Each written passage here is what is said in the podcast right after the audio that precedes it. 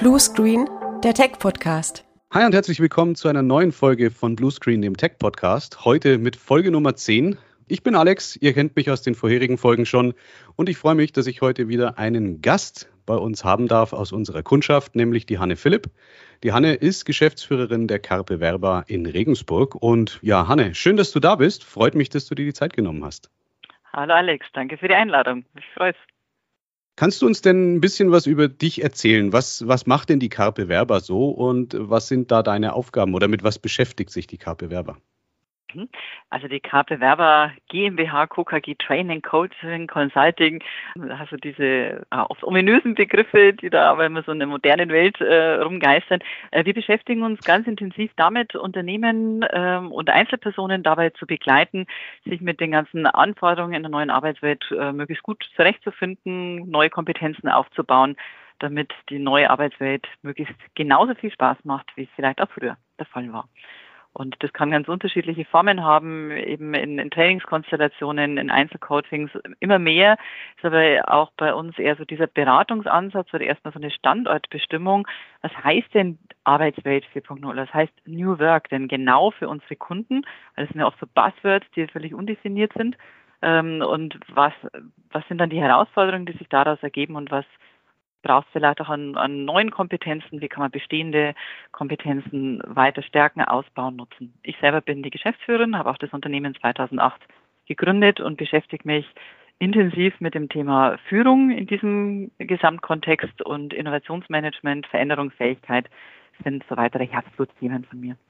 Ja, es ist sehr umfangreich. Heißt, ihr seid Trainingsanbieter für ähm, verschiedene Bereiche. Äh, ich gucke gerade mal so ein bisschen auf eurer Webseite. Kommunikation, Selbstorganisation, Persönlichkeitsentwicklung und diese ganzen Sachen, die damit eben verbunden sind. Du hast gerade auch schon gesagt, äh, New Work, ähm, diese ganzen Kulturthemen, die da so mit mhm. äh, drinstecken. Inwieweit merkt ihr denn, dass da Bedarf bei den Firmen ist, die ihr so betreut? Oder die, wer, wer wendet sich an euch? Was ist so, ein, so, ein typische, so eine typische Anfrage, die bei euch einkommt? Momentan sind ganz stark äh, so das Thema hybride Zusammenarbeit, hybride Führung. Das heißt, wir waren ja, bisher gab es schon, äh, oder auch wenn man sagt, in Vor-Corona-Zeiten ähm, gab es natürlich auch mal den einen oder anderen Homeoffice-Tag, aber es war nicht üblich, dass irgendwie das gesamte Team im Homeoffice war. Und immer mehr wächst so dieses Bewusstsein, dass man sich dann neue Lösungen überlegen muss, wie man miteinander zu Lösungen kommt, Entscheidungen fällt, ähm, Themen bearbeitet und auch so der, wie hält man gemeinsam Kontakt, wie, wie bleibt man gemeinsam innovativ, aber auch für Führungskräfte, wie halte ich denn weiterhin den Draht zu meinem Team, woher weiß ich denn, wie es meinen Leuten gerade geht? Und wie kann ich sie auch dabei, dabei unterstützen. Das ist natürlich ein äh, Thema, was wir ja auch regelmäßig in unseren Workshops eben im Microsoft-Umfeld haben, wo wir dann natürlich auch auf die verschiedenen Möglichkeiten hinweisen, die es da so gibt, um eben verbunden zu bleiben. Ja, also wir merken das jetzt gerade im Recruiting, das ist äh, natürlich auch ein großer Bereich, der da eine Rolle spielt, weil wir mittlerweile halt auch deutschlandweit ausschreiben. Und ich kann jetzt nicht von jemandem aus Hamburg verlangen, dass der jetzt äh, wegen dem Vorstellungsgespräch eins schon hier zu uns nach Bayern runterfährt und ja. äh, wie, wie kriege ich den dann halt auch integriert? Weil vielleicht will der ja gar nicht umziehen. Und das beschäftigt natürlich uns dann an der Stelle auch. Wie kriege ich denn auch zum Beispiel das Onboarding von neuen Leuten hin, wenn eigentlich keiner in der Firma ist? Ja. Ja, und es braucht oft auch gemeinsam definierte neue Regeln. Sonst habe ich, äh, wenn ich an Teams, MS Teams denke, sonst habe ich hier einfach noch einen Informationskanal und die Leute wissen auch gar nicht oder es steigt eigentlich nur der Information Overload. Leute wissen nicht, ähm, was kommuniziere ich denn jetzt über den Teams in Chat? Was ist, wie schaut es mit einer Ordnerstruktur aus? Ähm, wie nutze ich diese Tools, auch wie nutze ich MS Teams neben den anderen Tools? Wir haben gar nicht so stark den Fokus ähm, auf, auf die Tool-Landschaft, sondern eher diese, was braucht an Zusammenarbeit, auch Zusammenarbeit mit dem Kunden. Das hält ja nicht an Unternehmensgrenzen auf. Und äh, schauen dann in, in einem zweiten oder dritten Schritt eigentlich erst, okay, und wie lässt sich das toolseitig abbilden? Also Structure follows Strategy oder Infrastructure follows Strategy ist ja immer so, so eine Losung. Ähm, und erstmal klar zu werden, hey, wo habt ihr denn Bedarf? Weil es uns auch schnell eine Überforderung kommt oder umgekehrt die einen super Teams affin sind, die anderen ähm, mit diesen ganzen vielen unterschiedlichen Medien, da kommt dann noch Fairpoint äh, und vielleicht noch parallel ein anderes Intranet äh, und CRM, da kommen ja ganz viele ähm, Tools auch außerhalb der Microsoft-Landschaft dazu. und da gemeinsam Klarheit zu schaffen, um gemeinsam weiterhin produktiv zu sein. Ja klar, ich meine, äh, das ist natürlich auch in äh, vielen Projekten dann die Situation, die wir halt auch erleben. Natürlich haben wir ein Toolset, mit dem wir leben, mit dem wir uns auch an die Kunden richten und sagen, damit könnte man es machen. Aber du hast da völlig recht, die Kultur der, der Firma, die Kultur, wie die Leute halt einfach auch mit den Sachen umgehen, das ist natürlich schon ein äh, riesiges Thema, was berücksichtigt werden muss.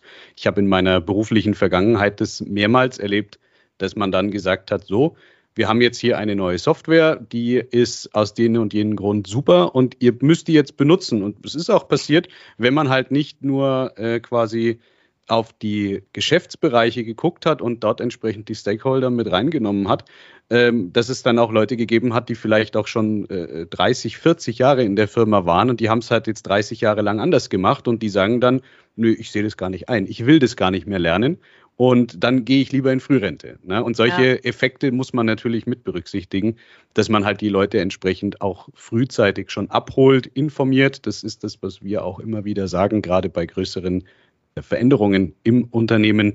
Informier die Leute, erklär ihnen die Vorteile, schul die Leute, da seid ihr dann zum Beispiel an der Stelle natürlich auch gefragt, hilft den Menschen mit dem, was wir dort verändern möchten, halt dann auch sich äh, zurechtzufinden, sodass die dann halt nicht abgehängt werden. Also ja. ja, sehr wichtiges Thema auf jeden Fall.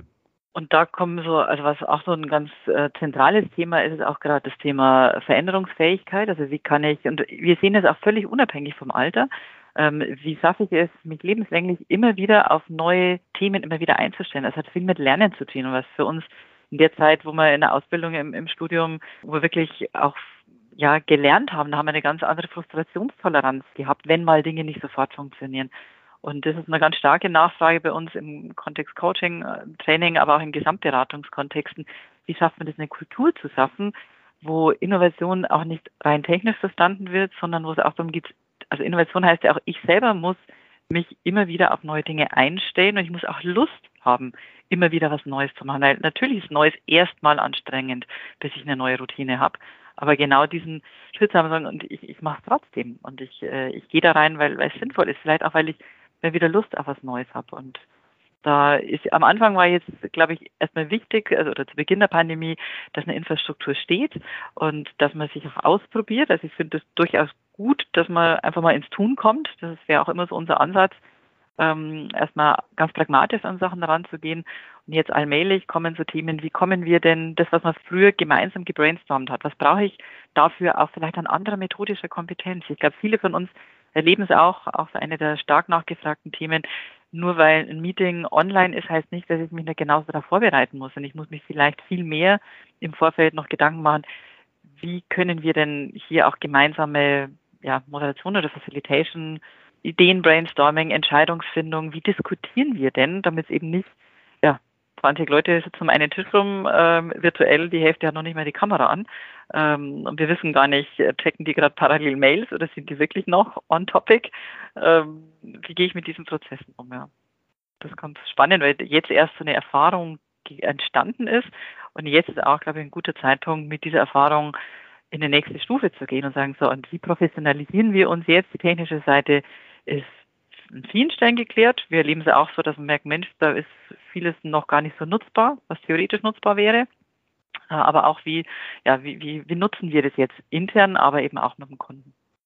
Ja, das Thema zieht sich natürlich durch. Also wir haben das in äh, den Zeiten, als die Schulen geschlossen waren, halt auch im Bekanntenkreis mitbekommen, die halt schon schulpflichtige Kinder haben da fehlt es halt leider auch noch an sehr vielen Stellen an der Medienkompetenz dann. Ähm, ja, nur weil ich jetzt meinen Laptop mit Kamera irgendwo hinstelle, heißt es noch nicht, dass die Teilnehmer und die Schüler dann auch wirklich da bei der Sache sind. Die äh, waren halt im Prinzip online. Man hat halt dann in seiner äh, wahrscheinlich Papier-Anwesenheitsliste abgehakt, jo, der ist da. Grundsätzlich, ich sehe den auch, aber bei 20 Schülern, naja, ähm, ob der dann nebenbei irgendwie noch Xbox gespielt hat oder was anderes gemacht hat, das ist halt schwer nachzuvollziehen und äh, da werden wir auch noch viel lernen müssen. Also zum, zu dem Thema nicht nur in, äh, im Arbeitsumfeld, sondern halt auch in allgemein im Bildungssektor diese Möglichkeiten dann auch zielführend zu benutzen, die wir halt heute haben. Man, es ist jetzt mittlerweile Standard geworden, dass jeder zu Hause halt ein vernünftiges Gerät hat, wahrscheinlich mit einer Kamera, dass man aber halt dann auch, wie du gerade sagst, in einen Termin reingeht und dann halt aber auch sich vielleicht, gerade wenn es ein Termin mit Kunde ist, halt auch so anzieht, als wenn man jetzt beim Kunden vor Ort wäre. Weil das macht auch schon viel aus. Ich merke das bei mir selber, wenn ich so äh, Backoffice-Tage habe, wo ich dann vielleicht in der Jogginghose vorm Rechner sitze. Mhm. Man, man arbeitet anders, man kommuniziert anders, man ist halt einfach nicht so im Fokus auf dem Thema, äh, wie wenn man sich jetzt tatsächlich eine vernünftige Klamotten anzieht, ein Hemd vielleicht oder ein Polohemd und dann halt wirklich auch in dem Termin mit Präsenz einfach dann auch wirklich da ist. Weil das ist halt auch eine Geschichte. Viele Kunden äh, sagen halt mittlerweile schon, nee, ihr müsst jetzt nicht extra zu mir fahren, weil es kostet euch Zeit, es kostet äh, die, für die Umwelt natürlich dann auch wieder was. Warum äh, fährt jetzt da die Pegasus mit zwei Autos irgendwo in der Region rum? Auf der anderen Seite muss man natürlich dann es schaffen, den Kunden in dem Termin so abzuholen und auch so zu überzeugen, wie man es halt vorher in Präsenz auch getan hätte. Ja. Das ist halt auch eine Geschichte, da wird auch noch viel an, an ähm, Lernpotenzialen gerade eben eröffnet. Wie sieht das denn bei euch aus mit dem Thema Präsenz? Weil du hast ja, wir haben jetzt die letzten Minuten im Prinzip über die digitalen Welten gesprochen. Ihr macht aber schon auch wahrscheinlich nach wie vor Präsenzseminare, oder? Grundsätzlich ja. Und ich würde auch sagen, dass es für gerade wenn es um Teambuilding-Formate geht, wenn es möglich ist, ähm, sich gemeinsam zu erleben, auch gemeinsam mit einer Outdoor-Aktivität beispielsweise oder auch sonstigen erlebnisorientierten Elementen Spaß zu haben, finde ich Präsenzformate nach wie vor auch wert, darüber nachzudenken. Du merkst aber, dass ich da so ein bisschen insgesamt zögerlich bin, weil ich momentan den Eindruck habe, dass sich irgendwie alle erwarten, dass äh, wenn dann Corona vorbei ist, dass dann wieder alles in Präsenz stattfindet. Ich spreche immer so lästerlich von einer ähm, Präsenzrenaissance. Ich glaube, dass es diese Renaissance geben wird als kurzen Peak. Dieses, man kommt wieder, aber wir merken es auch sowohl selber im Recruiting als auch, was wir von unseren Kunden jetzt auch in Diskussionen drum um neue Betriebsvereinbarungen ähm, hören. Ich glaube, dass nicht, äh, dass es nicht danach alles wieder in Präsenz sein wird ähm, wie du sagst, wieder beim, beim Kundenbesuch. Also also das ist einfach, es ist effizient. Wir haben uns auch daran gewöhnt. Wir haben auch gemerkt, wie viel live online bei einer gewissen Professionalisierung, wie viel da möglich ist. Und trotzdem weiß ich nicht, ob man für wichtige Verhandlungen vielleicht sich doch auch mal ins Auto setzt, vielleicht sogar auch in den Flieger, wenn es um, um neue Geschäftskontakte geht. Also ich brauche wirklich nochmal ein anderes Gefühl. Ich möchte jemand live erleben, weil wir von der Kamera beispielsweise Leute von der Größe her anders einschätzen. Ähm, aber ich glaube, wir tun gut daran, auch wirklich uns digital oder live, live online, hybrid, remote, wie auch immer die Bezeichnungen dann sind, da uns wirklich zu professionalisieren, weil wir letztlich nur gewinnen können. Und ja, wir machen Präsenztrainings nach wie vor, wenn der Kunde das wünscht.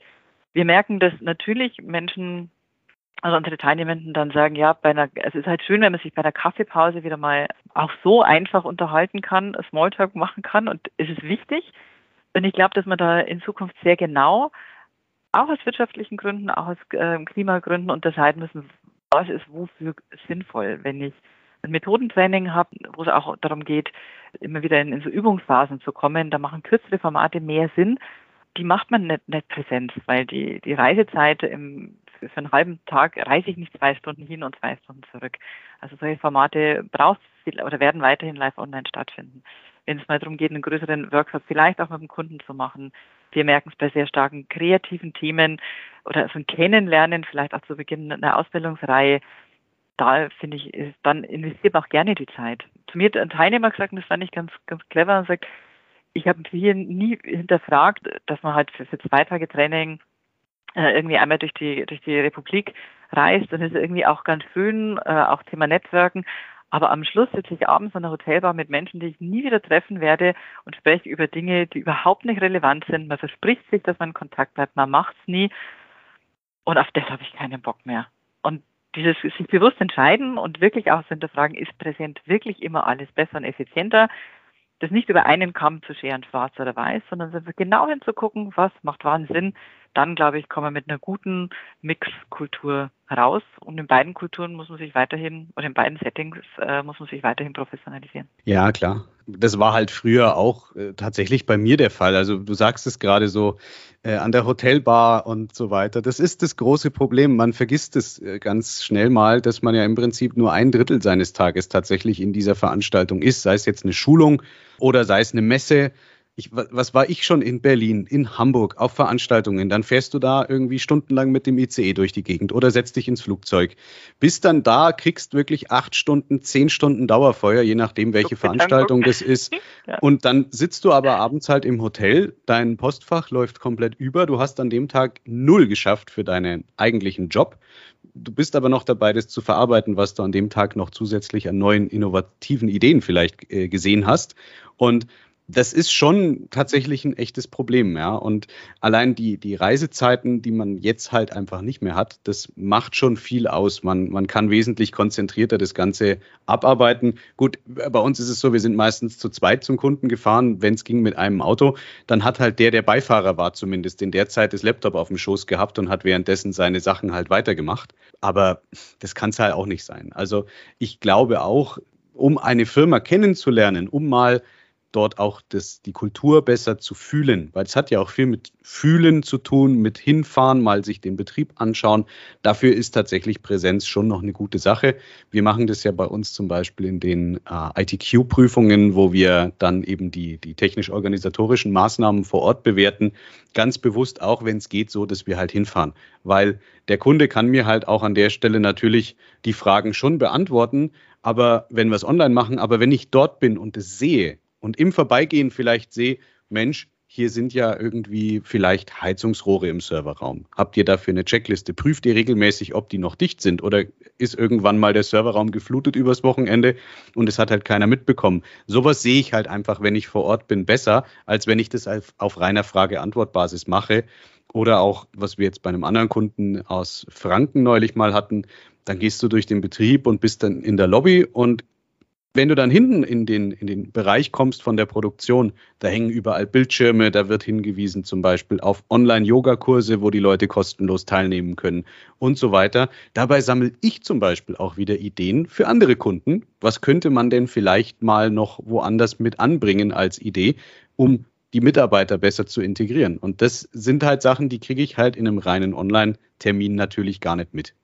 Ja, und ich glaube, wenn, wenn wir uns immer wieder fragen, ist es mir, also ist mir die Lebenszeit als Reisezeit, ist es mir das wert und hat es wirklich einen Mehrwert, dann werden wir uns weiterhin gerne für Präsenz entscheiden und wenn es eher darum geht, vielleicht auch Dinge eher in unseren Alltag zu integrieren, also auch wenn wir über lebenslanges Lernen sprechen, dann ist es absurd, von zweimal zwei Tagen am Stück im Jahr zu sprechen, wenn überhaupt. Es, müssen, es braucht mehr kleine Formate, es braucht besser integrierbare ich möchte doch nicht nach zwei Tagen irgendwo in Deutschland sitzend ähm, zurückkommen, erstmal Mails abarbeiten und dann im Alltag feststellen, ich tue mich extrem schwer mit, mit der Umsetzung und ich bin vielleicht auch alleingelassen, weil die Transfermaßnahmen halt vielleicht auch nicht ähm, der Fall sind. Und wenn ich verknüpfte Formate habe, wenn ich vielleicht am Vormittag was gelernt habe, das am Nachmittag nicht anwenden kann, dann kann ich am nächsten Vormittag sofort auch im Training oder auch in einem Coaching oder in anderen Setups, kann ich da sofort nachfragen, wie ist denn das oder klappt bei mir nicht? Also ich habe eine ganz andere direkte Beratung und habe viel, viel schnellere Veränderungsgeschwindigkeit auch. Aber wie gesagt, ich glaube, es muss zum, zum Anlass passen. Und wir müssen uns immer überlegen, will ich mir dafür Zeit nehmen? Was du jetzt auch gesagt hast, Sie haben es früher für Selbstverständlichen genommen, dass man dann wann auch immer irgendwie unser Mailfach abarbeiten. Ich weiß nicht, wer von uns sich nach zwei Tagen Abwesenheit wirklich einen halben Tag geblockt hat, um nachzuarbeiten. Das ging ja zackig wieder weiter. Und da, glaube ich, muss man sich überlegen, und ich, viele Unternehmen, glaube ich, fragen sich auch zu Recht, ist es uns diese immensen Nebenkosten auch wert an, an Hotel und so weiter, oder investieren wir das nicht in, in, in smartere, in, in cleverere Lernformate oder, oder Kundenbetreuungsformate? Auch wo hat der Kunde was davon, wenn ich ihn besuche? Oder hat er was davon, dass mein, mein, mein Vertriebsmitarbeiter häufiger mit ihm Kontakt aufnimmt und vielleicht eng, engmaschiger bestimmte Strategien, Erfolgsstrategien bespricht? Aber werden wir sehen, wie es ja. mit der Präsenzzeit ausschaut. Ja. ja, es ist halt äh, mittlerweile halt vieles on demand auch einfach möglich geworden. Also das war immer so der Traum in meiner Jugend, als ich mit dem Fahrrad zur Videothek radeln musste. Das war immer so eine Strecke von 20 Minuten. Du konntest dir nur auf der Verpackung grundsätzlich durchlesen, worum es da geht. Dann hast du es mit heimgenommen, hast es angeguckt, hast festgestellt, ist Blödsinn. Naja, aber jetzt habe ich es ja schon mal ausgeliehen, dann schaue ich es mir halt fertig an. Also ich habe ganz viele Filme mir angeguckt, die ich mir heute, wahrscheinlich nach zehn Minuten auf einem der großen Streaming-Anbieter, einfach rausgehe und dann nehme ich halt den nächsten. Ja, und das ist halt bei Schulungen Gott sei Dank mittlerweile auch so. Die Technologie, die ist mitgewachsen. Wir haben mittlerweile Systeme auf dem Markt in, in allen möglichen Ausprägungen, diese ganzen Sachen rund um Content Delivery, das funktioniert halt mittlerweile. Auch ja. am Smartphone, das skaliert auf die passende Bildschirmgröße und so weiter. Und ich habe halt heute die Möglichkeit, viele Formate einfach auch dann zu machen, wenn ich einen Kopf dafür habe. Weil das ist natürlich auch noch das andere die Cebit und wie die Messen früher alle geheißen haben, die stattgefunden haben, die waren halt da, wo sie waren. Ob du jetzt da vielleicht gerade mit, mit einer Grippe und dem Kopf unterm Arm dahin gefahren bist oder nicht, das ist egal. Das findet jetzt einmal statt. Im Jahr.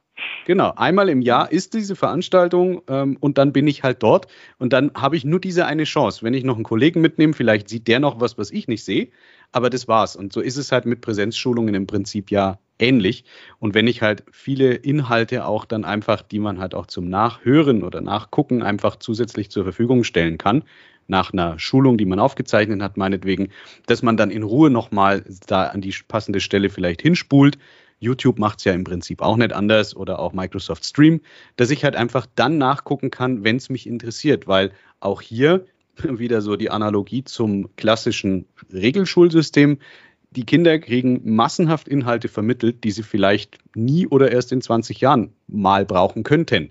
Und so ist es ja bei Veranstaltungen auch. Es sind viele Randbemerkungen, viele, viele Methodiken, die, ich, die dort erwähnt werden, die kenne ich vielleicht gar nicht. Also wir haben es bei uns erlebt, agiles Teammanagement eingeführt bei uns ist grundsätzlich gut auf Agilität zu bauen. Man braucht aber, wie wir eingangs gesagt haben, auch die Leute, die das A mitgehen, die das möchten und die verstehen, worum es da geht. Jetzt haben wir halt bei uns den großen Vorteil, wir sind halt überwiegend IT-Menschen. Das heißt, uns kannst du mit Methoden aus dem Scrum besser abholen als jetzt vielleicht einen Betrieb, der irgendwie, äh, keine Ahnung, Badezimmermöbel oder, oder irgendwas anderes produziert. Dem Menschen an der Maschine das System der Agilität zu vermitteln, das könnte unter Umständen schwierig werden, weil der kennt es halt so nicht. Ja, In, bis, dem gibt der Vorarbeiter morgens irgendeinen Zettel und sagt, mach das. Da gibt's, da ist kein Raum für Agilität. Und da ist es natürlich so äußerst hilfreich, wenn man dann eben zu solchen Themen zusätzlich einfach noch irgendwo eine Plattform zur Verfügung stellt, wo die Leute sich dann halt, wenn sie den Kopf dafür haben, nochmal damit auseinandersetzen können. Da müsste man es nochmal im Detail diskutieren, wie viel Agilität in der, in der, Fertigung möglich ist, aber ich will unseren Podcast nicht, äh, nicht strengen.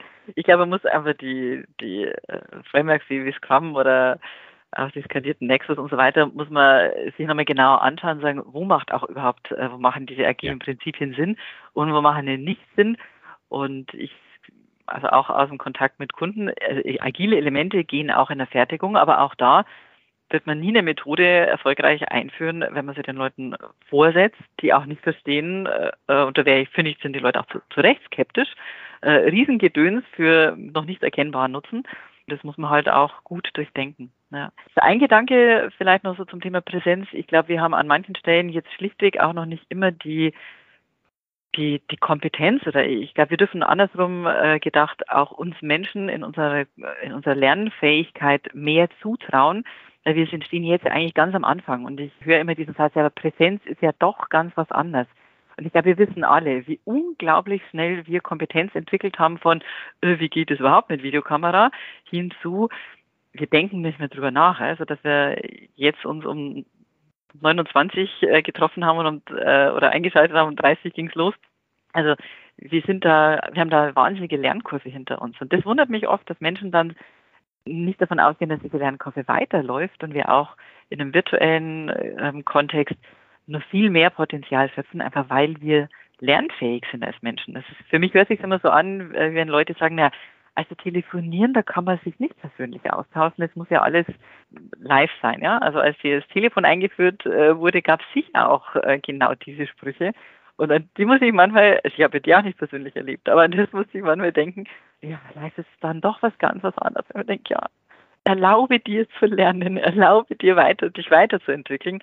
Und natürlich, küssen kann man sich, gesehen von virtueller Realität, äh, persönlich, glaube ich, immer noch am besten, aber viele, viele andere Themen ja. ähm, schaffen wir im virtuellen Kontext auch wirklich mit einer vergleichbaren Qualität. Und vielleicht müssen wir Dinge anders denken, weil das ist schon so eine Erkenntnis, die allmählich bei unseren Kunden Einzug hält.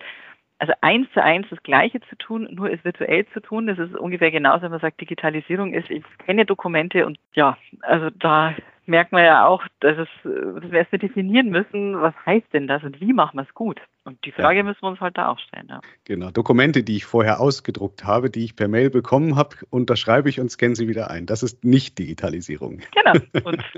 Aber das haben wir auch immer wieder noch. Ja, ja. das äh, gibt es immer noch. Diese Lernkurven oder auch diese, diese Frage, wie, wie mache ich mein Setup, äh, dass es, dass es äh, klug ist, da gibt es natürlich, ich meine, das seid ihr die Spezialisten, aber immer die Frage beim Kunden beispielsweise, was ist da vor Ort und was, was kann ich da überhaupt nutzen? Was, was hat deren an technischer Infrastruktur? Wie schafft man auch äh, unternehmensübergreifende Kollaborationsstrukturen, dass ich auch mit dem Kunden genauso gut brainstormen kann.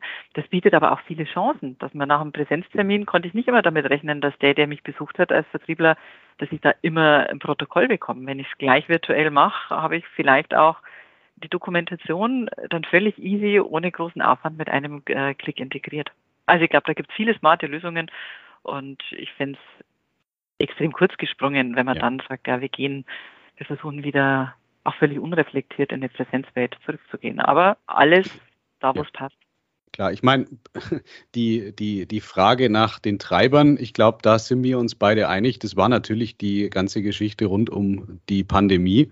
Klar, die Leute haben es machen müssen, die Geschäfte mussten weitergehen, aber man muss halt jetzt das Beste einfach daraus sich rausziehen. Die Möglichkeiten, die jetzt mittlerweile geschaffen worden sind, halt auch einfach dann für sich am, am idealsten nutzen manch einer spricht ja jetzt schon, wenn man sich die Weiterentwicklung so anschaut, wo die Reise noch hingehen könnte, jetzt gerade so in, in Richtung VR, was im Produktionsumfeld, auch im medizinischen Umfeld ja schon durchaus da ist, in anderen Bereichen so nach und nach jetzt kommt. Ne? Also gerade wenn man so äh, Richtung Microsoft schaut, Mesh, diese ganze Geschichte, dass man halt dann virtuell wirklich drin ist mit einer VR-Brille.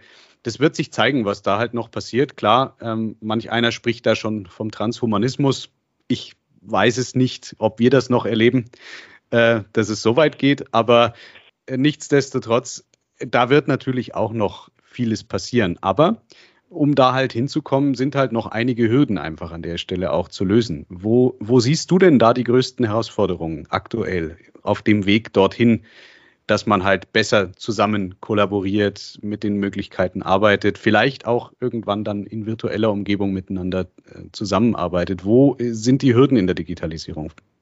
Naja, also bei uns als, äh, ich nenne uns immer ein Boutique-Unternehmen, weil wir ähm, relativ klein sind, äh, sehr hochwertig unterwegs sind, aber natürlich keine eigene IT-Abteilung haben. Also du kennst ja den Kontakt mit uns, äh, das Alleinen sind die versuchen, äh, so gut wie es geht mitzukommen, um eine schlanke, stimmige Lösungslandschaft äh, zu haben. Aber ja, das einfach auch mit Kompetenzerwerb erstmal auch bei uns äh, auch auf der einen Seite damit zusammenhängt. Ansonsten bedauere ich sehr, dass, was wir erleben, oft, also MS Teams heißt Teams, weil es für Teams gemacht ist und aber nicht immer sind die unternehmensübergreifenden Schnittstellen ähm, so wahnsinnig gut ausgebaut. Ich erlebe auch dann in den Unternehmen unterschiedliche Anforderungen, was IT-Security angeht, was äh, Interpretation von Datenschutz angeht. Und diese Schnittstellen, da sehe ich noch relativ äh, viel Klärungsbedarf oder ich glaube, das wird einfach so eine künftige Baustelle noch stärker sein. In den Unternehmen funktioniert schon relativ viel ziemlich gut. Ich glaube, da braucht es noch mehr, mehr Streamlining, mehr, mehr Klarheit. Wie nutzen wir auch die Vielzahl der technischen Möglichkeiten für uns so, dass es Sinn macht? Und nach außen, unternehmensübergreifend, braucht es noch mehr Schnittstellen. Es fängt schon an, wer kann was in dem, in dem Chat lesen, wer kann in dem Team, also funktioniert es mit den Berechtigungen. Also in der Theorie funktioniert ja technisch alles, aber die Grundkonfigurationen auf den beiden Seiten sozusagen, äh, wenn zwei Unternehmen miteinander kollaborieren, da sind so individuelle Einstellungen, die Schwierigkeiten machen. Am Anfang der Pandemie war immer die Frage, welches virtuelle Tool darf man, darf man nehmen? jetzt auch darüber hinaus, wer darf wo wie was ablegen, äh, wie sind SharePoint-Berechtigungen beispielsweise, aber auch äh, über Microsoft hinaus. Ich glaube, da wird an das denken, glaube ich, viele noch gar nicht, dass sie sich jetzt tolle Lösungen basteln, die aber nicht kompatibel mit außen sind. Und New Work hat ganz stark den Co-Creation-Charakter. Also es wird immer mehr. Wir werden nur dann in schnelle Entwicklungszyklen kommen, wenn wir den Kunden ganz stark mitnehmen. Und da offen zu bleiben, flexibel zu bleiben und dann nicht den Kunden auszusperren, auch IT-Seite quasi auszusperren und dann mühsame Workarounds zu machen, das sehe ich schon als, äh, als ein Thema. Und ich sehe eine Herausforderung, merkst, bei uns geht es hier ums Thema Kompetenzen, auch um Lernen. dass dieses Thema, wie nimmt man bei immer schnelleren auch technologischen Veränderungen, ähm, also immer mehr, immer mehr, immer schnellere Tools, dass es da der Einzelne noch stärker eine Kompetenz entwickeln muss und er natürlich auch eine entsprechende Landschaft außenrum braucht. Wie sah ich mich denn auf? Es kommt ein neues Tool und Excel haben viele, glaube ich, noch gelernt mit einer Excel-Schulung. Und äh, es gab vielleicht auch sogar noch PowerPoint-Schulungen oder Word und so weiter. In der Schule wird dann nur bedingt Kompetenz aufgebaut. Wir haben, sprechen nur von den Digital Natives, aber sobald es äh, in tiefere Formelfunktionen bei Excel geht, ist da nichts mehr mit Digital Native. Also wir merken, das hat was mit Lernen zu tun, mit gezielten Lernen zu tun. Und da glaube ich, braucht es noch mehr eine Kultur einer Selbstverantwortung, dass es nicht nur ein paar Spinner sich in neue Themen gerne arbeiten, einarbeiten, sondern dass das noch flächendeckender ist. Oder das ist für mich so das Thema Veränderungsfähigkeit ganz stark, sich selbst als lebenslang Lernender wirklich zu verstehen und zu sagen, ich warte dann nicht drauf, dass mir jemand alle Funktionen beibringt, sondern es gibt Ressourcen, auf die kann ich zugreifen und ich google vielleicht auch mal selber eine Funktion und lehne mich nicht beleidigt zurück, nur weil ich, weil mein Schulungstermin vielleicht erst in fünf Wochen ist. Und sag, bis dahin muss ich es ja nicht machen, weil ich wurde noch nicht, noch nicht eingeplant. Ja. Also dieses proaktiv selber lernen sein, ich glaube, nur so werden wir auch die Herausforderungen schaffen. Und dann, dann ist es auch nicht so, dass Technik Erschwernis ist, sondern dann gehen ja Dinge wirklich leichter. Aber wir brauchen da eine andere Lernhaltung. Und wir haben im Deutschen diese Formulierung, dass jemand nach einer Ausbildung ausgelernt hat. Ich glaube, von diesem Wort müssen wir uns unbedingt verabschieden. Weil ja. dieses Auslernen, äh, und da merkt man auch, dass es nichts mit Alter zu tun hat. Also es gibt ältere Menschen, die lernen neue Sprachen, sind hoch begeistert von bestimmten Dingen und es gibt 23-Jährige, die die Nase rümpfen, äh, wenn es eine neue Funktion in Teams gibt. Noch gar nicht von wirklich einem neuen Programm gesprochen. Also das ja, ist nicht nur eine Altersfrage. Es ist halt immer die Frage, wie sehr interessiere ich mich dafür. Ne? Also wenn man jetzt das mal bei dem 23-Jährigen lässt, wenn es jetzt da irgendeinen neuen Quest in World of Warcraft oder sonst einem Online-Game gibt, da sind sie immer wahrscheinlich sehr schnell dabei, weil das interessiert alle. sie. Das interessiert sie ja, aber Excel-Funktionen mit äh, S-Verweis, da wird es dann halt vielleicht schon ein bisschen schwieriger, weil eigentlich ist mir es auch wurscht, das hat mir halt jetzt bloß irgendwer gesagt, dass ich das können muss. Ähm, auch da, wie du sagst, in den Schulen wird es halt auch nicht so vermittelt, dass die Kompetenz rund um Informatik hieß es bei uns früher noch, der Unterricht. Im Informatikbereich hast du halt in Basic irgendwas programmiert. Gut, ich bin Jahrgang 79, also bei uns gab es halt das äh, Ganze, was es heute gibt, natürlich noch nicht.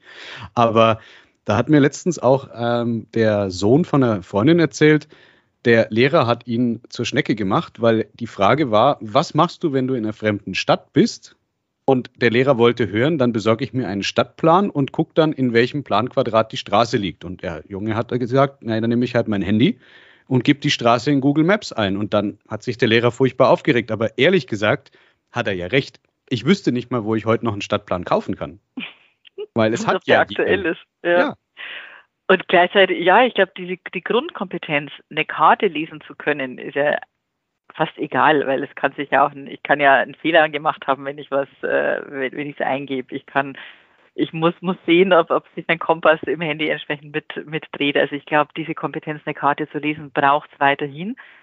Aber muss das in Papierform sein oder muss ich in der Lage sein, ähm, zu erkennen, ob mein Navi oder Google Maps ähm, oder was auch immer mir tatsächlich die richtige Antwort liefert. Also die Systeme sind immer nur so clever wie der Bediener und ähm, darum geht es ja, dass ich diese Kompetenz mit aufbaue. Ja. Ganz genau, ja.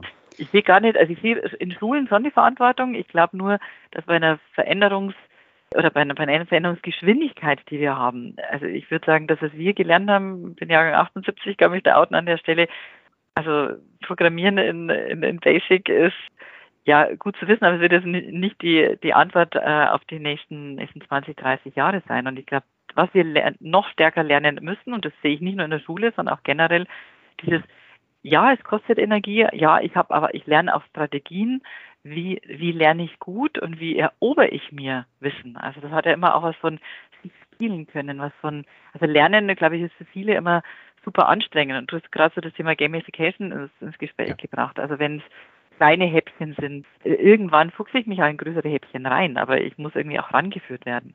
Und sozusagen ich, es hat was damit zu tun, dass es mich frei macht, flexibel macht, dass ich mir die Welt ganz anders erobern kann und ich auch ganz andere Entscheidungsmöglichkeiten habe, wenn ich nicht derjenige bin, der als letzter versteht, ähm, ja. wie irgendwas läuft. Und diese ganz genau selbstgesteuerte Haltung ist uns unglaublich wichtiger. Aber dazu braucht es auch eine Kultur, dazu braucht es ja. auch ganz wichtig äh, die psychologische Sicherheit.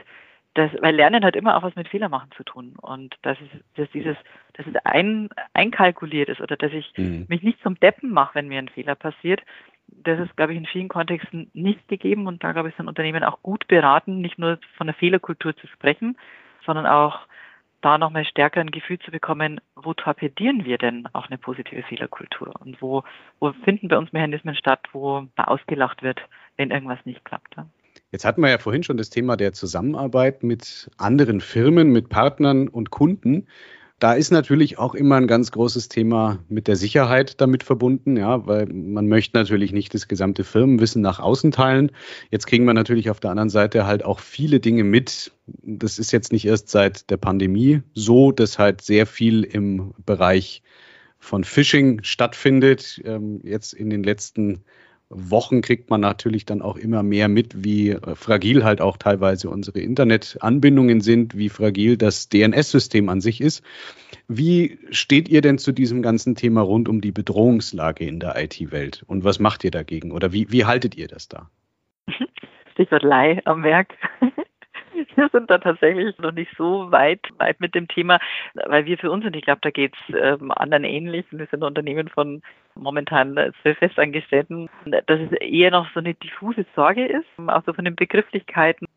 Ich merke auch immer, wenn, wenn Menschen darüber sprechen, dass sie über IT-Security sprechen, aber dann Datenschutzbeispiele äh, nennen. Also da wird auch, glaube ich, ganz viel manchmal mhm. in einen, äh, einen Hut geworfen. Natürlich haben wir auch die äh, diffuse Sorge vor, vor Cyber, Cyberangriffen, dass man Angst hat, man hat plötzlich keinen Serverzugang mehr, muss sich freikaufen. Handeln wir für Terroristen? Fragezeichen. Also solche Gedanken sind dann. Wir haben für uns jetzt beschlossen, dass wir nochmal sehr, sehr klar so ein Bedrohungsszenario für uns klären, was ist für uns überhaupt relevant. Also wir haben ja auch eine andere Datenlage, sind vielleicht auf einer anderen Ebene gefährdet äh, als Unternehmen links oder rechts von uns um dann passgenaue Lösungen zu suchen. Ich glaube, auch da, was man unterschätzt, dass jede technische Lösung so gut ist, wie sie dann auch gelebt wird. Also ich kann eine maximale ähm, technische Absicherung haben, aber wenn Leute dann grob fahrlässig umgehen, weil sie die Sensibilität nicht haben, dann glaube ich, hilft das beste IT-System nichts. Und da seid ihr auch an vorderster Front mit dabei, was äh, Thema Awareness-Schulungen angeht. Sagen, die ja. ganze Infrastruktur ist wichtig, brauche ich, aber der Faktor Mensch, den muss ich halt auch mitdenken. Aber da seid ihr, seid ihr stärker mit, mit drin. Ja, das äh, bringt uns wieder zum Eingangsthema, ne? lebenslanges Lernen. Ähm, auch da muss ich halt leider der ungewollten Veränderung äh, entsprechend Rechnung tragen und muss mich damit halt beschäftigen. Wobei man natürlich da auch sagen muss, da habe ich einen relativ guten Hebel, um den Leuten halt zu vermitteln, hey, das, was wir euch zeigen im Awareness-Bereich, das ist ja jetzt nicht nur für euren jeweiligen Arbeitgeber relevant, sondern halt auch natürlich für euch privat. Ja, ja. es gibt mittlerweile bei jedem großen Anbieter die Möglichkeit, Multifaktor-Authentifizierung zu aktivieren. Sei es jetzt über den Microsoft Authenticator oder den Google Authenticator oder ich kaufe mir vielleicht sogar ein Stückchen Hardware, einen YubiKey meinetwegen und sichere halt meine Accounts damit ab, weil ganz ehrlich, klar ist es ärgerlich, wenn mein Arbeitgeber verschlüsselt wird, aber es betrifft mich persönlich auch, wenn jetzt zum Beispiel mein äh, PlayStation Network Account kompromittiert würde, weil da ist meine Kreditkarte drin hinterlegt. Deswegen habe ich natürlich dort auch eine Multifaktor-Anmeldung davor, damit nicht dann irgendein Angreifer den halben äh, PlayStation Network Store leer kauft auf meine Kreditkarte. Und das sind halt ja. natürlich Sachen, die kann ich auch ins Private mitnehmen, weil die Bedrohungen, die sind überall. Und dieses Thema Relevanz für mich selber, auch zu sagen, IT-Themen das ist unsere IT-Abteilung. Also ich glaube, diese Haltung, die wird es auch in den nächsten Jahren, also wer die weiterhin hat, es gibt sie leider immer noch, merke ich, der wird da furchtbar baden gehen, weil wenn ich dann sage, ja, ist doch mir egal, ähm, dann ist es äh, kurz, oder mir wird schon nichts passieren, das ist so die super erfolgreiche Vogelstrauß-Politik, die bringt mich nicht weiter und dann bin ich ja tatsächlich gefährdet, dass dann auch Sorge vor Zukunft beginnt, weil ich mich nicht geschützt fühle, weil ich merke, das ist so eine so ein, so ein schwarzer Nebel, da weiß ich gar nicht, was da ist. Also auch da braucht man so diese Neudeutsch Accountability, dieses sich dafür verantwortlich fühlen, ja, da, ich kann dieses Thema nicht an irgendjemand delegieren oder das Thema wird weder privat noch beruflich irgendjemand für mich bis zum letzten Meter fertig denken und ich bin nur noch Konsument, sondern ich muss selber bewusst meine Einstellungen am Handy wählen. Ich muss bewusst sein, wie gehe ich mit Passwörtern um. Ja, es ist anstrengend, immer wieder seine Passwörter zu ändern, aber nur dann können wir die Vorteile von technischen Lösungen auch entspannt nutzen. Und ich glaube, umgekehrt auf die Vorteile würden wir auch nicht verzichten wollen. Also ich glaube, wir wollen ja auch nicht äh, zurück zu, es gibt keine Navis mehr in, in den Autos, wenn ich jetzt mal so in den ganz alltäglichen äh, Bereich zurückkehre. Also da nutzen wir es gerne, aber da muss ich eben auch schauen, was muss ich als Konsument, als Nutzer dabei dazu leisten, dass es auch machbar ist. Und wie gesagt, die, also wir im Unternehmen müssen uns sicher nochmal technische Lösungen überlegen, auch hinsichtlich IT-Security.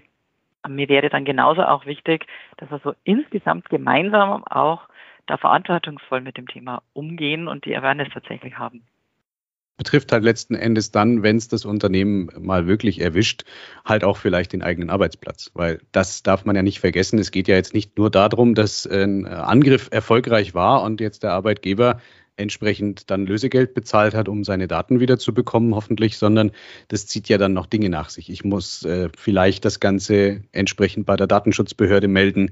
Mein mein Leumund leidet auch darunter, ja, weil wenn ich je nachdem, welchen Angriff ich mir eingefangen habe oder welcher Angriff erfolgreich war, vielleicht auch meine Adressbücher, meine Kundendaten und so weiter halt auch gestreut worden sind. Also ich verliere halt dann auch entsprechend natürlich auf, auf allen möglichen Ebenen gegenüber meinen Kunden und meinen Partnern. Und das sollte man natürlich dann schon auch den Leuten entsprechend mitvermitteln, weil einfach mal irgendwo raufgeklickt wird schon passen und die IT-Abteilung, mhm. die macht das schon. Mhm kann unter Umständen letzten Endes dazu führen, dass ein Unternehmen sich halt wirtschaftlich auch komplett aus dem Leben schießt. Und äh, dann steht halt auf einmal der eigene Arbeitsplatz in Frage. Und das ist was, das leider viele auch noch gar nicht so tatsächlich realisiert haben. Und die IT kümmert sich drum, um da noch kurz drauf einzugehen. Wir hatten früher mal so die, die Faustregel pro 100 Leute ein Admin. Aber das ist mittlerweile keine, keine Möglichkeit mehr. Ja. Also du hast ja. keine Chance, weil 100 Leute haben halt 100 unterschiedliche Probleme. Du musst selber die ganze Zeit das Ohr auf der Schiene haben, was die Bedrohungen angeht, was äh, das ganze riesige Spielfeld IT mittlerweile halt einfach ausmacht. Und das geht einfach nicht mehr. Keine Chance. Was ist euer neuer Schlüssel? Habt ihr so ein Gefühl für eine neue Zahl oder wovon sind die Zahlen abhängig?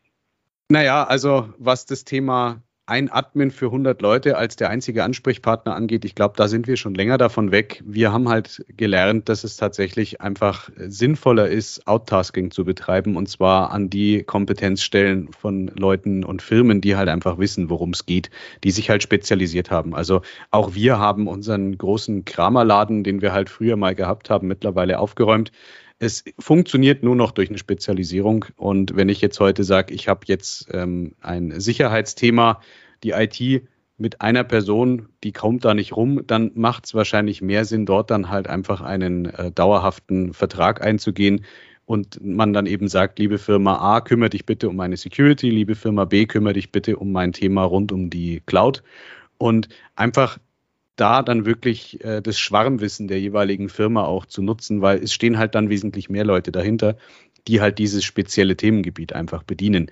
Eine reine Faustregel, ein Admin in einer Firma, da kann man heute eigentlich nicht mehr so richtig mit, mit arbeiten. Also ich, ich würde mal behaupten, vom Handling her, wenn der Admin wirklich alles tut, komplett über Server, über Cloud, Security, Antivirus, Endpoint Management und was da sonst noch alles dazugehört, da bist du vielleicht, wenn du gute Leute hast, mit 50 User pro Admin noch relativ gut bedient.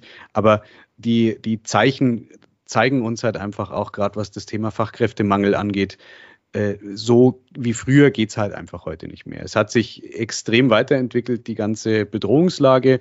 Die Angriffe sind wesentlich besser geworden. Die Vorbereitung, die da drin steckt, teilweise ist wirklich erschreckend gut.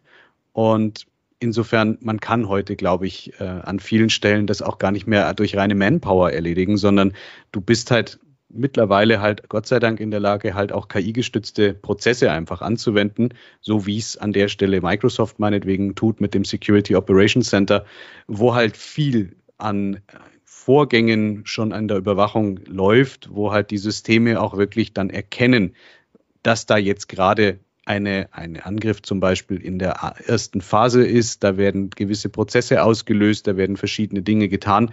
Das kriegt man ja sonst so überhaupt nicht mehr mit. Also da tatsächlich auf eine gesunde Mischung zwischen geschulten Anwendern, automatisierten Systemen, auch von mir aus KI gestützt und halt Profis, die in dem jeweiligen Bereich sich gut auskennen zu haben, ist meiner Meinung nach heute schon fast zum Standard geworden, weil man es gar nicht mehr alles selber greifen kann, was da läuft. Jetzt haben wir ein bisschen über das ganze Thema mit der Weiterbildung ja schon gesprochen, also so ein bisschen in Anführungszeichen.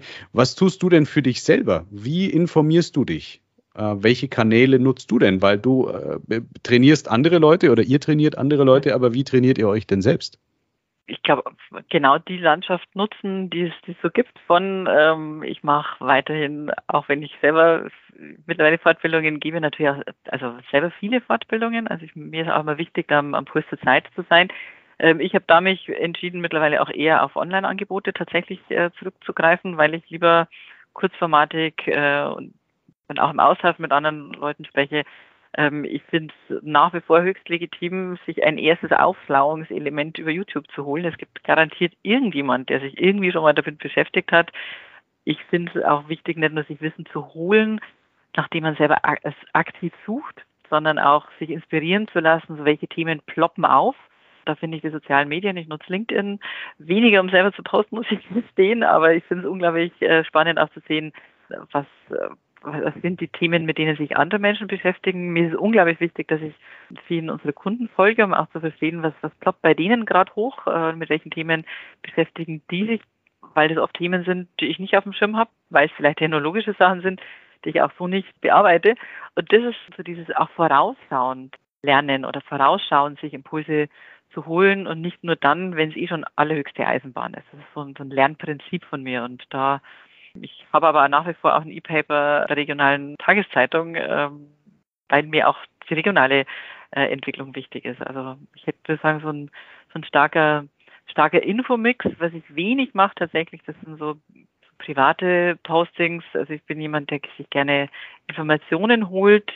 Ansonsten spreche ich lieber mit Menschen. Und auch das ist für mich so eine, so eine Lern- Form, ähm, auch mal per Telefon, auch mal äh, per Videokonferenz oder auch natürlich im Präsenzgespräch mich mit Menschen zu beschäftigen oder zu fragen, was beschäftigt dich gerade und auch da festzustellen, ah, da gibt es ein Thema, weiß ich noch gar nichts, erzähl mal. Und lass und habe da zumindest noch kein tiefes Wissen, aber krieg so Impulse und in meinem Kopf entstehen aus vielen Wissensfragmenten entsteht so ein Mosaik, wo ich merke, ah, an der Stelle, da zieht es mich rein, da möchte ich mir dann mehr Informationen holen diese Mischung aus sich inspirieren lassen, aber auch proaktiv nach Impulsen suchen, ist etwas, womit ich ganz gut, äh, ganz gut vorwärts komme. Ja. Jetzt bist du ja als Geschäftsführerin mit Sicherheit auch ganz tief im Geschäftsführer-Business drin. Das heißt, du hast das Dauerfeuer natürlich genauso ähm, wie die meisten anderen Geschäftsführer halt auch. Was machst du denn, um mal zu entspannen und zur Ruhe zu kommen? Mir fällt es zur Ruhe kommen tatsächlich etwas schwer, weil meine Arbeit tatsächlich ein, ein bestes Hobby ist. Also da habe ich eine absolut privilegierte, luxuriöse Situation. Gleichzeitig muss ich natürlich auf meinen Energiehaushalt achten und schauen, dass ich noch ganz lange diese Power habe. Ich sage mal, das Leben ist ein Marathon und kein Sprint. Also man braucht eine lange Puste, wenn ich auch auf dem, auf dem Level leistungsfähig sein möchte. Und ich möchte, dass es mir weiterhin Spaß macht. Und sehr konkret zum Entspannen sind so eher kleine Formate, das sind so Achtsamkeitsübungen, die ich zum Beispiel zum Einschlafen habe. Ich finde Schlaf eines der wichtigsten Themen. Wenn ich wenig geschlafen habe, bin ich ganz schnell, ja, würde ich sagen, unerträglich, aber ich merke einfach, dass ich nicht den Zugriff auf, äh, auf das habe, was ich sonst habe, an Energie, an Ideen, an aber auch Effizienz. Also Schlaf ist mir unglaublich wichtig und natürlich muss ich erst meinen Kopf freikriegen. Das sind so kleine Achtsamkeitsrituale, die mir beim Einschlafen helfen. Ich mache Yoga, weil ich gemerkt habe, dass so dieses Thema körperlich mobil sein, also ich mache gar nicht so wahnsinnig viel Sport. Ich gehe regelmäßig, aber nicht oft äh, ins Fitnessstudio, mache Cardio und Muskelaufbau. Ähm, aber mir ist das Thema Mobility, also äh, dass, dass, meine, dass ich Zugriff auf Gelenke, auf dass ich, dass ich mich gut bewegen kann, ist mir extrem wichtig. Auch ich habe mich viel mit dem Thema Resilienz, also der psychischen Belastbarkeit äh, beschäftigt. Und eines der, der, der großen Erkenntnisse aus der Resilienzforschung ist, wenn wenn mein, mein Körper nicht mehr beweglich ist, bin ich geistig auch immer weniger. Und ich glaube, wenn man ältere Menschen beobachtet, dann gibt es wenige Menschen, die geistig fit, aber völlig immobil im Sessel sitzen. Diejenigen, die jung, dynamisch, spritzig, auch wirklich am Puls der Zeit wirken. Das sind immer Menschen, die auch körperlich hohe Beweglichkeit haben. Natürlich nimmt die ab im Alter, aber wenn ich irgendwie in meinem Alter nicht mehr zu meinen Zehen runterkomme, da kann ich was tun. Ich bin ansonsten Genussmensch. Ich versuche äh, tatsächlich auch mir Zeit zum Kochen zu nehmen, auch da mal wieder Stichwort lernen, neue Dinge äh, zu kennen. Ich mache gerne Kochkurse, weil ich auch da wieder neue Impulse kriege und dann ist auch gesund kochen immer wieder interessant und nicht nur äh, Gemüse, sondern da gibt es gerade in anderen Ländern extrem schmackhafte Sachen und dann ist es auch einfacher, sich schnell gesund zu ernähren, also auch wenn man nicht stundenlang in der Küche sitzt.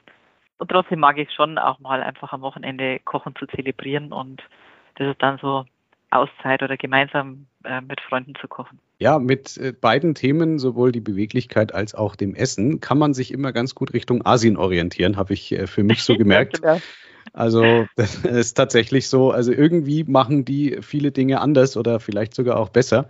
Wenn man mal so Richtung äh, Japan zum Beispiel schaut, wo halt äh, immer noch in vielen Firmen dieses morgendliche Aufwärmprogramm halt einfach mhm. Standard ist oder halt auch gefühlt 200 Jahre alte äh, Menschen im Park immer noch ihre Katas durchziehen, die sind halt irgendwie dann doch noch etwas fitter als viele, ja. die halt hier nur noch bei, wie, wie man es halt so kennt, in Deutschland halt als Couch Potato halt dann äh, vor sich hin äh, vegetiert. vegetiert. Also, ne?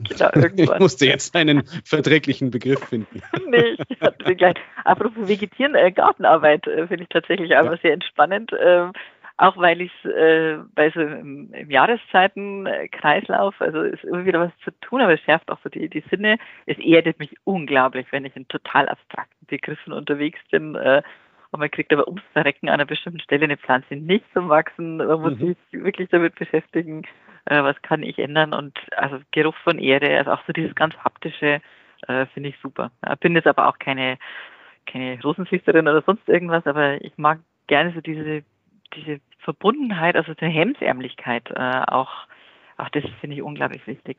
Das, glaube ich, wird auch eine Herausforderung, die vielen noch nicht so ganz bewusst ist oder da ist so ein Bewusstsein vielleicht schon da, aber noch nicht so eine Strategie, wie gehe ich damit um, dass die Grenzen verschwinden, auch zwischen Beruf und, und Privatleben. Und das mit dem Homeoffice ist halt nicht so, dass ich einen Feiertag mit einer Autofahrt dann irgendwie abschließe und sage, ich lasse den Quatsch im Auto und wenn ich durch die Haustür gehe, bin ich zu Hause im Homeoffice. Im blödsten Fall habe ich den Knatsch mit dem Kollegen, mit dem Mitarbeiter, mit dem Kunden im Wohnzimmer. Und der hängt dann auch im Wohnzimmer, in dem Raum, wo ich lebe. Und ich glaube, du hast es vorher mit Klamotten äh, beschrieben.